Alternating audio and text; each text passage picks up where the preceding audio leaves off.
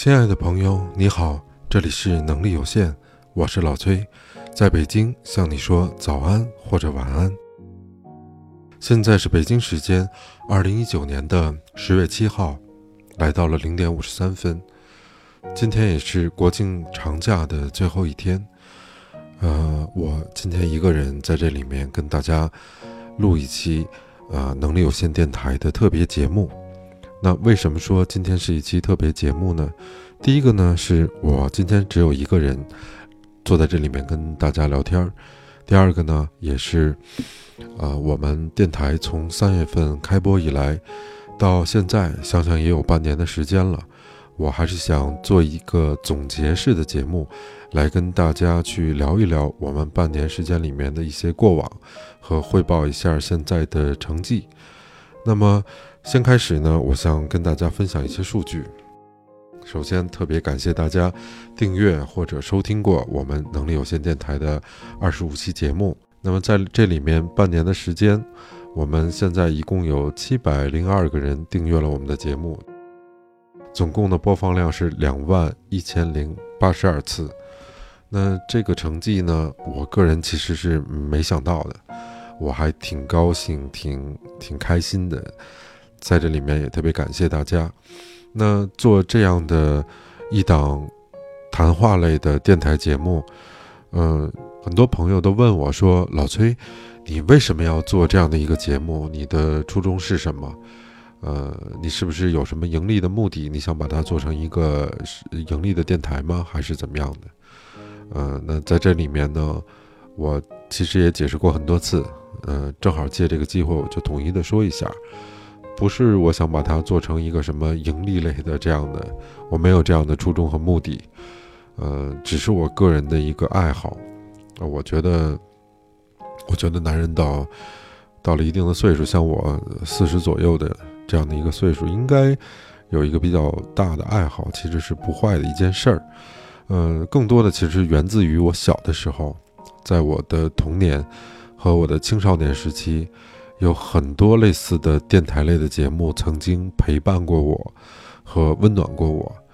呃，我现在记忆中的像《蓝调北京》啊，《老式汽车》呀，呃，还有一些呃摇滚类的节目，像有待做的这些节目等等。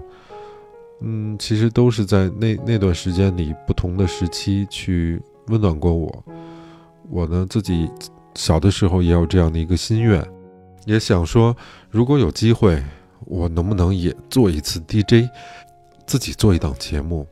如果也能去温暖过其他的人，那我觉得这对我来说是一个实现梦想的过程，我自己也挺欣慰的。所以呢，呃，我想第一首歌送给大家，一首杨乃文的，这个歌的名字叫。推开世界的门，推开世界的门，你是站在门外怕迟到的人，捧着一颗不懂计较的认真，吻过你的眼睛，这无畏的青春。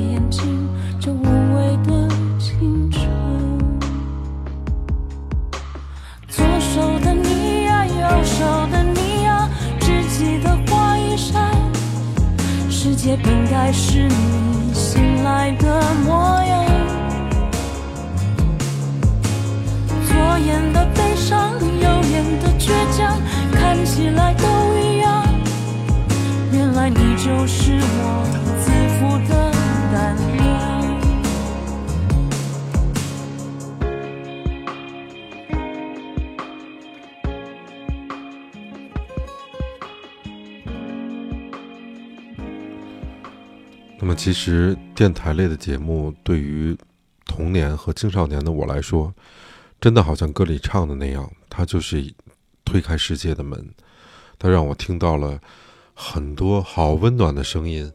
那个时候我就想说，这些做电台的人好厉害啊！他们能用他们的声音，像在跟你聊天一样，去温暖你，甚至去帮助你。当然，那时候的电台节目其实还有一些，呃，可以跟观众互动的，比如说像点歌类的呀，比如说像热线电话呀。那个时候，电台节目对于我这样的孩子来说，就像是一扇推开世界的门。有很多的时候，它温暖过我，它感动过我，特别特别的喜欢。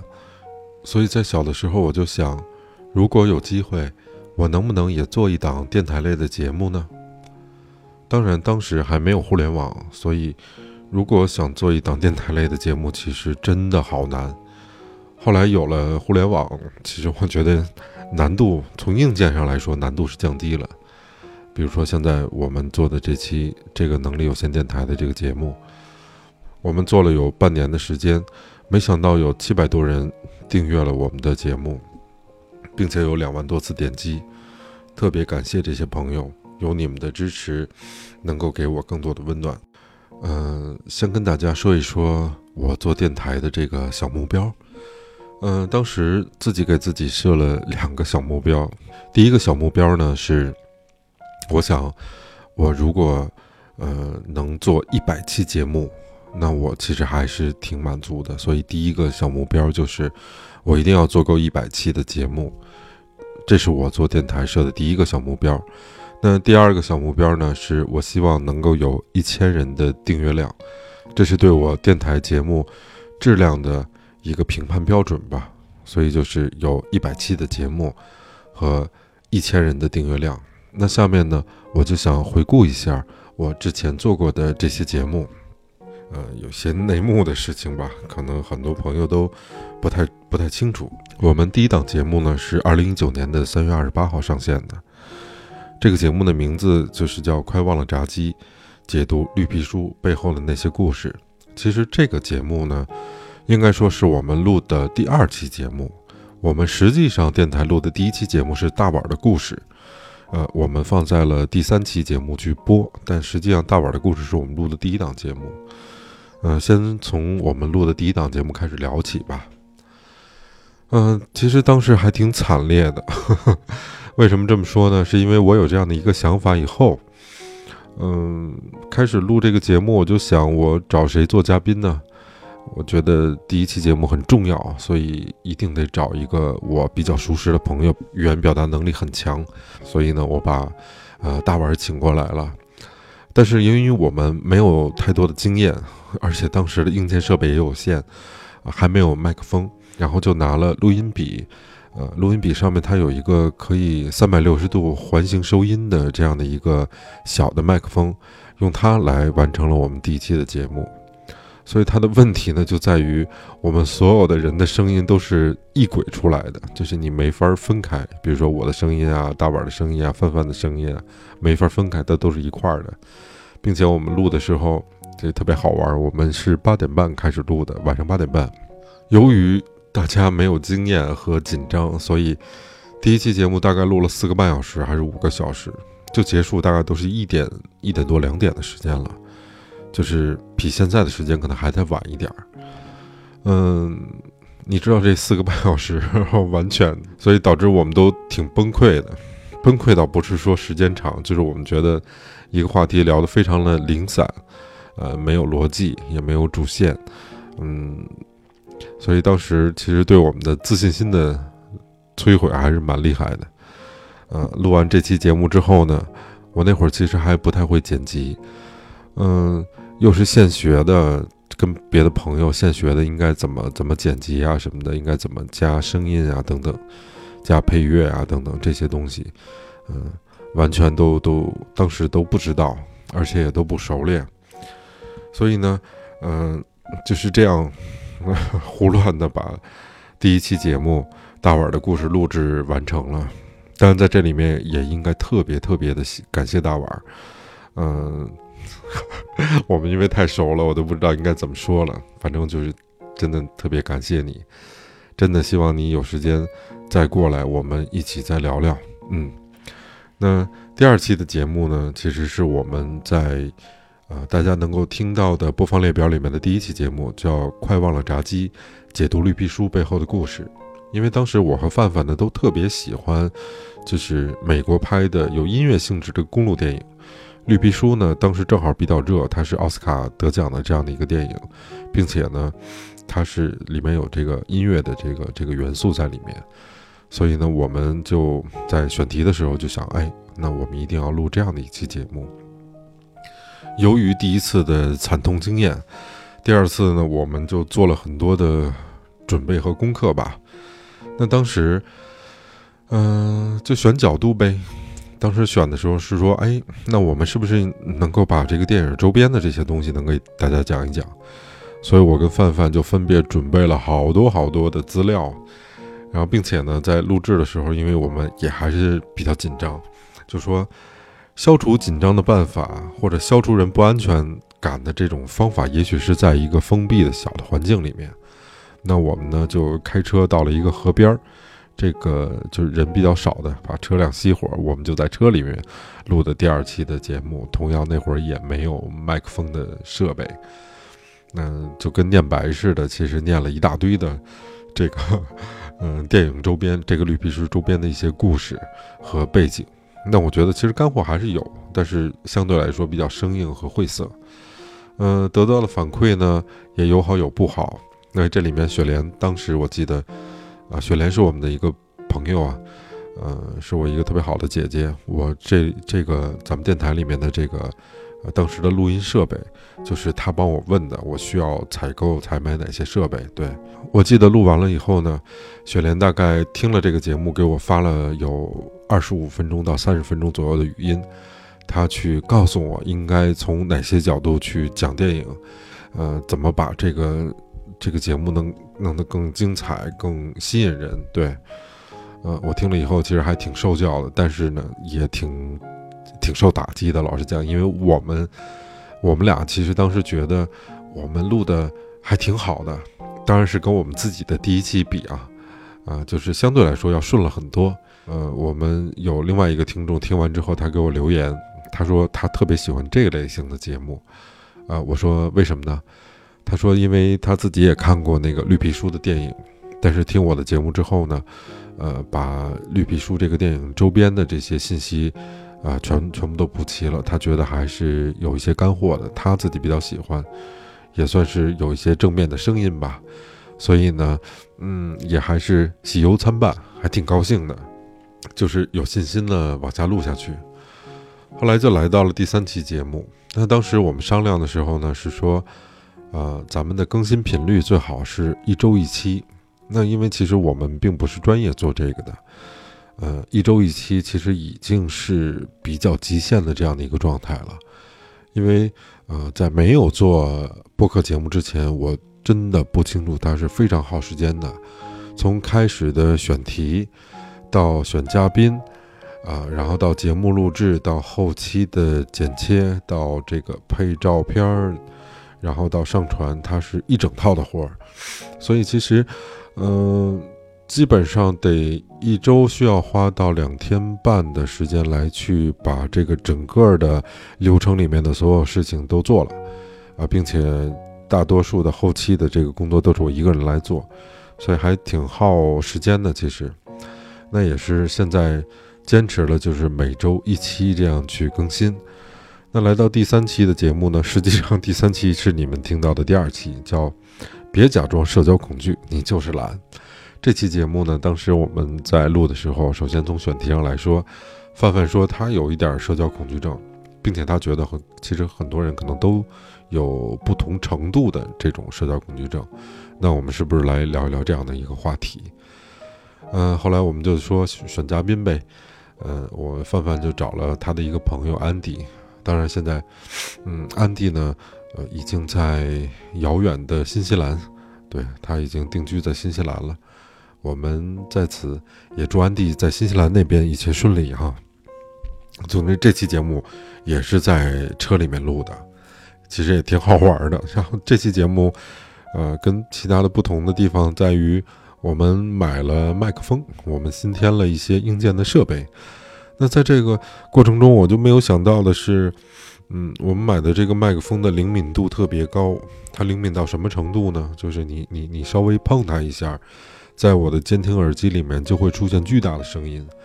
而当时又没有经验的时候，就导致录音完了以后，那个杂音特别特别多，都是我们晃动麦克风或者这就就是滑动麦克风的等等的这种噔噔噔的这样的声音，然后就搞得我特别崩溃。所以我记得这期节目在剪切的过程中，我大概要剪了得有一千刀以上，因为这期节目总共是一小时零三分钟，一小时零三分钟这样的一个时长，我大概得剪了一千刀左右。尽量的去把那些杂音什么的都剪掉，让它听起来会干净一些。啊，这个就是我们 前三期，呃，完全新手小白，啥都不知道的时候，我现在想起来也还挺好玩的。对，啊，前三期刚才给大家讲到了，如果它算是第一个阶段的话，我觉得我特别应该感谢的有几这么几位。第一个呢是肯定是范范。范范是我特别好的一个朋友，他很支持我做这个事情，啊，并且我们前期的这个设备，像麦克风啊，像录音笔啊，都是范范同学出资购买的，在这里非常非常感谢，呃，我已经跪下了，虽然你看不见哈，我已经跪下了，谢谢谢谢，感谢范范，然后雪莲也特别感谢雪莲，呃，在当时我根本不知道应该拿什么录的情况下，雪莲去。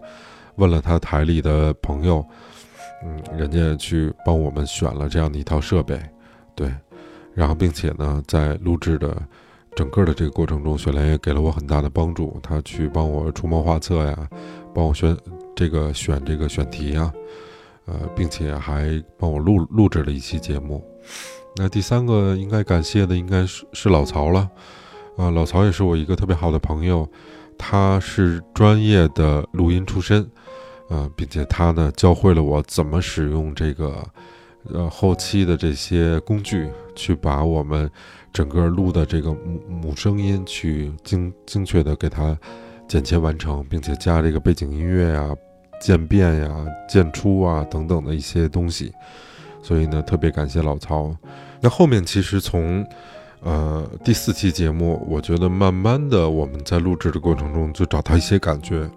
第四期节目呢是高红的一期节目，名字叫《一万五千公里，我们骑行去威尼斯》。这期节目呢，老实讲，从我自己的感觉上、听感上来说，我还挺受震撼的，因为我也是第一次听他这么详细的讲他这一段旅旅途。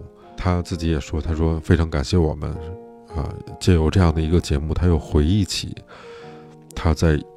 过往的那段时间，完成了他自己心中的这样的一个梦想，从北京一直骑车到威尼斯这样的一个旅程。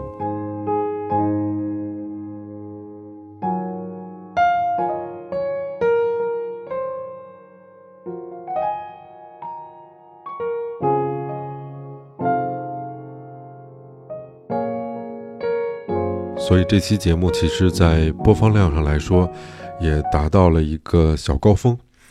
嗯，包括其实那天高红，整个用半天的时间帮我们录制了两期节目，后面还有一期他自己做冥想的，那是在我们的第九期节目，叫《孤独不过是一种高级的生活方式》啊，那两期节目其实是连着录的。嗯，非常抱歉啊，因为我最近有一点这个过敏，所以鼻音很重。呃，不过也不碍着我跟大家聊聊天儿。嗯，在这里面呢，我想先放一首歌。这首歌呢，送给我们所有的嘉宾，送给帮助过能力有限电台的朋友们。这首歌呢，是来自陈百强的《偏偏喜欢你》。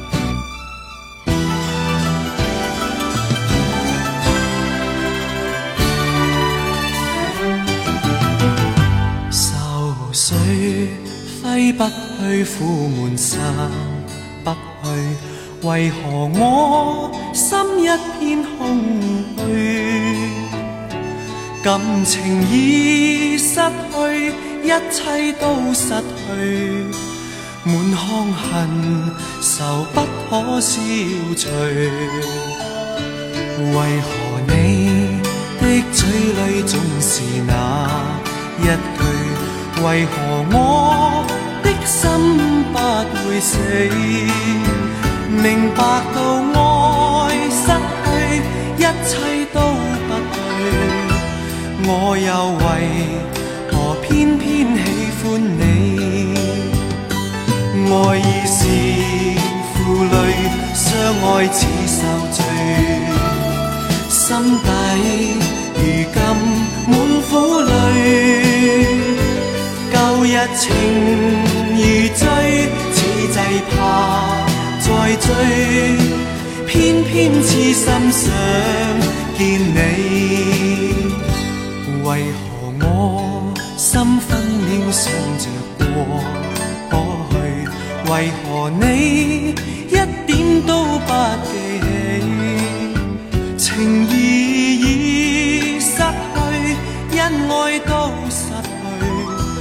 我却为何偏偏喜欢你？其实我们在录这个节目的整个过程中，大概前一个月是我们最纠结的时候。呃，尤其我跟范范还有过很多的争执，对节目的选题、对节目的方向，以及对我们表述的方式，可能都有过疑义。但是我觉得这些都不重要啊，我们还是坚持下来了。嗯，还是给自己一些时间，接受自己在某一方面的缺陷和弱点。我觉得过去的都会过去，该来的全都在路上。那下面还是我们一起来回顾一下我们后面的一些节目。给我印象比较深的是我们做保险的那期节目。首先呢，保险的这期节目呢，请来了我们的一位行业里面的资深的老大哥，浩哥。啊，给我们讲了一讲这个保险类的这样的常识吧，或者说保险行业里面的内幕，特别有意思。当然，这期节目呢，也迎来了我们开播以来的一个算是小高潮吧，点击量还挺挺好的，反反馈的还不错。当然，也非常感谢啊我们的嘉宾，呃浩哥，他在保险行业是一位非常资深的人士，并且我觉得他个人的表达也特别有意思。那么这是我们电台的第十期节目啊，也差不多是有一半的节目呢。这个时候就来到了六月份。嗯，在过往之前，我也陆陆续续请了一些朋友，比如说像这个大橙子呀，去帮我们分享了一些他职业的一些经历。啊，包括还特别感谢这个豆豆，在好几期节目过程中，他也帮我们提供了我们录音的这些场地啊等等。然后后面就发生了一些。特别意想不到，并且对我打击比较大的事情，呃，因为我们有一些已经录制好的节目，呃，就就因为拷贝的原因吧，就忽然丢失了，怎么也找不到了。那这里面有包括老鲁录的两期节目，呃，我觉得特别特别精彩，就是特遗憾你们没没没没听到，特别特别好。可惜现在那个文件找不到了。还有就是我们第五期《海龟的分类与捕杀的指导意见》里面的这期节目，嘉宾是我的一个好朋友王毅，他呢其实还有录过另外一期，然后也一并都找不到了，就特别特别的抱歉啊。听说电台火之前都有过丢失原文件的这样的事儿，那我也希望能够好事变坏事吧。啊，不对，坏事变好事吧？对。嗯，希望我们电台能越做越好。那么，嗯，后面呢，应该说从从六月份以后，呃，录制电台节目呢，基本上就走上了一个正轨。我们就是很有节奏、很有计划的，在一期一期的去做选题、找嘉宾，然后录制、剪切这样的。它基本上是在一个正轨里面。刀导当时曾经说了一句话，对我感触很深。他说：“我们所有的人，如果你能踏踏实实、安安静静的坐下来听他聊两个小时的天儿，你都会发现，平凡人都有不平凡的故事。这个真的对我来说收获很大。比如说，我们录的第二十期节目叫《我们乘坐火车去贝加尔湖畔》。”这个是请了我们一位朋友的父亲，呃，他呢是长期的在坐北京到这个俄罗斯这条国际的这个客运列车上面，嗯，是一个三十多年的老铁路人。那他去用他的亲身经历给我们讲了很多我们都不知道或者没听过的所见所闻，认识了很多新的朋友，比如说像刀导啊、老鲁啊、大橙子啊等等的这样的一些新的朋友。他们都一直在帮助我，我在此真的特别感谢他们。我觉得能力有限电台虽然说现在也没有说从成绩上能做到怎么样，但是肯定离不开这些朋友的帮助。所以呢，我在此啊想送给这些朋友一首歌，这首歌呢是来自苏打绿的《小情歌》。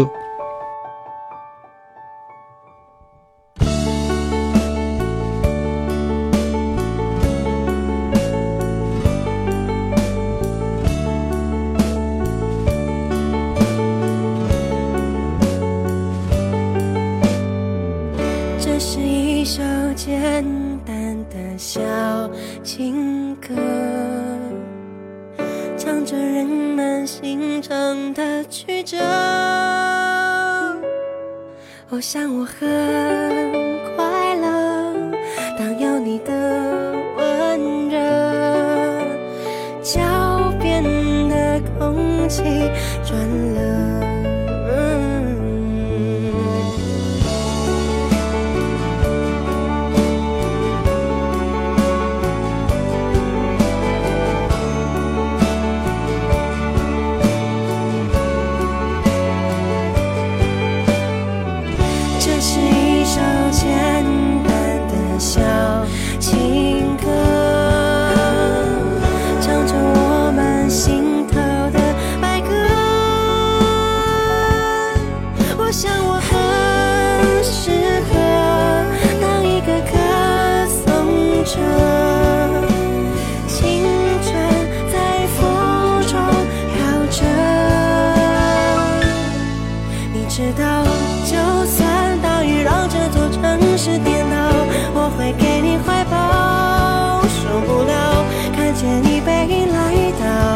写下我度秒如年的爱的离骚，就算整个世界被寂寞绑票，我也不会奔跑。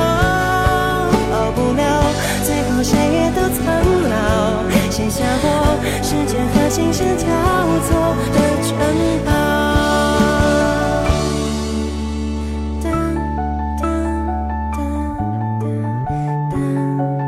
最后一趴呢，也是想跟大家介绍一下未来我们电台的一些节目的安排。呃，我们现在是周更的这样的一个状态，每周二的时间我们会更新我们的节目。呃，大概这样的频率呢，就是一个月会有四期节目。那么未来的时间，我们会拿出一期节目来去做我们的一档全新的音乐节目，叫音乐半吨多。主要是我跟刀导还有老鲁，或者是其他的别的嘉宾，我们一起来去聊一聊音乐，去聊一聊我们喜欢的歌，来推荐给大家听。这是我一直特别特别喜欢或者特别特别想做的一档音乐类的节目。大家应该就在近期里面就能够听到，还是希望大家能够喜欢和支持我们。那么后面呢，还有一些变化，就是在于。我们其实会更多的去加上一些开放性的话题，会有嘉宾，呃，和我们一起在这个话题里面去进行讨论，而不是更多的去采访嘉宾本人。最后的最后呢，我想播一首歌，送给我一位好朋友的母亲。希望阿姨能够早日康复，这个都是我们做晚辈的一个心愿，加油！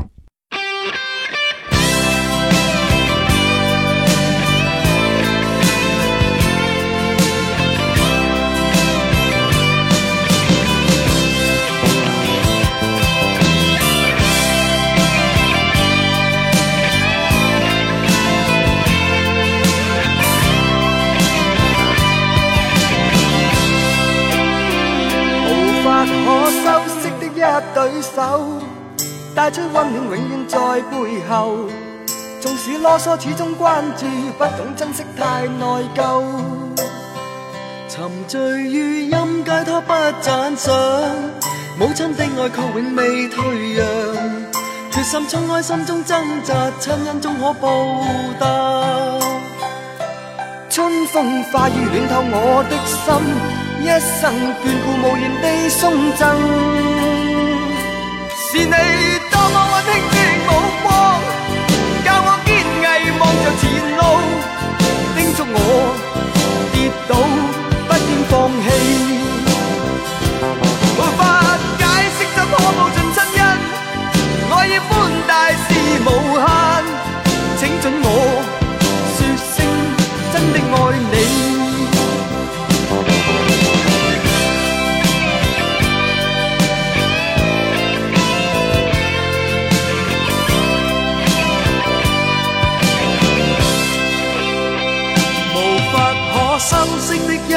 手，带出温暖永遠在背後。縱使啰嗦，始終關注，不懂珍惜太內疚。仍記起溫馨的一對手，始終給我照顧未變樣。理想今天終於等到，分享光輝盼做到。春風化雨暖透我的心，一生眷顧無言地送赠。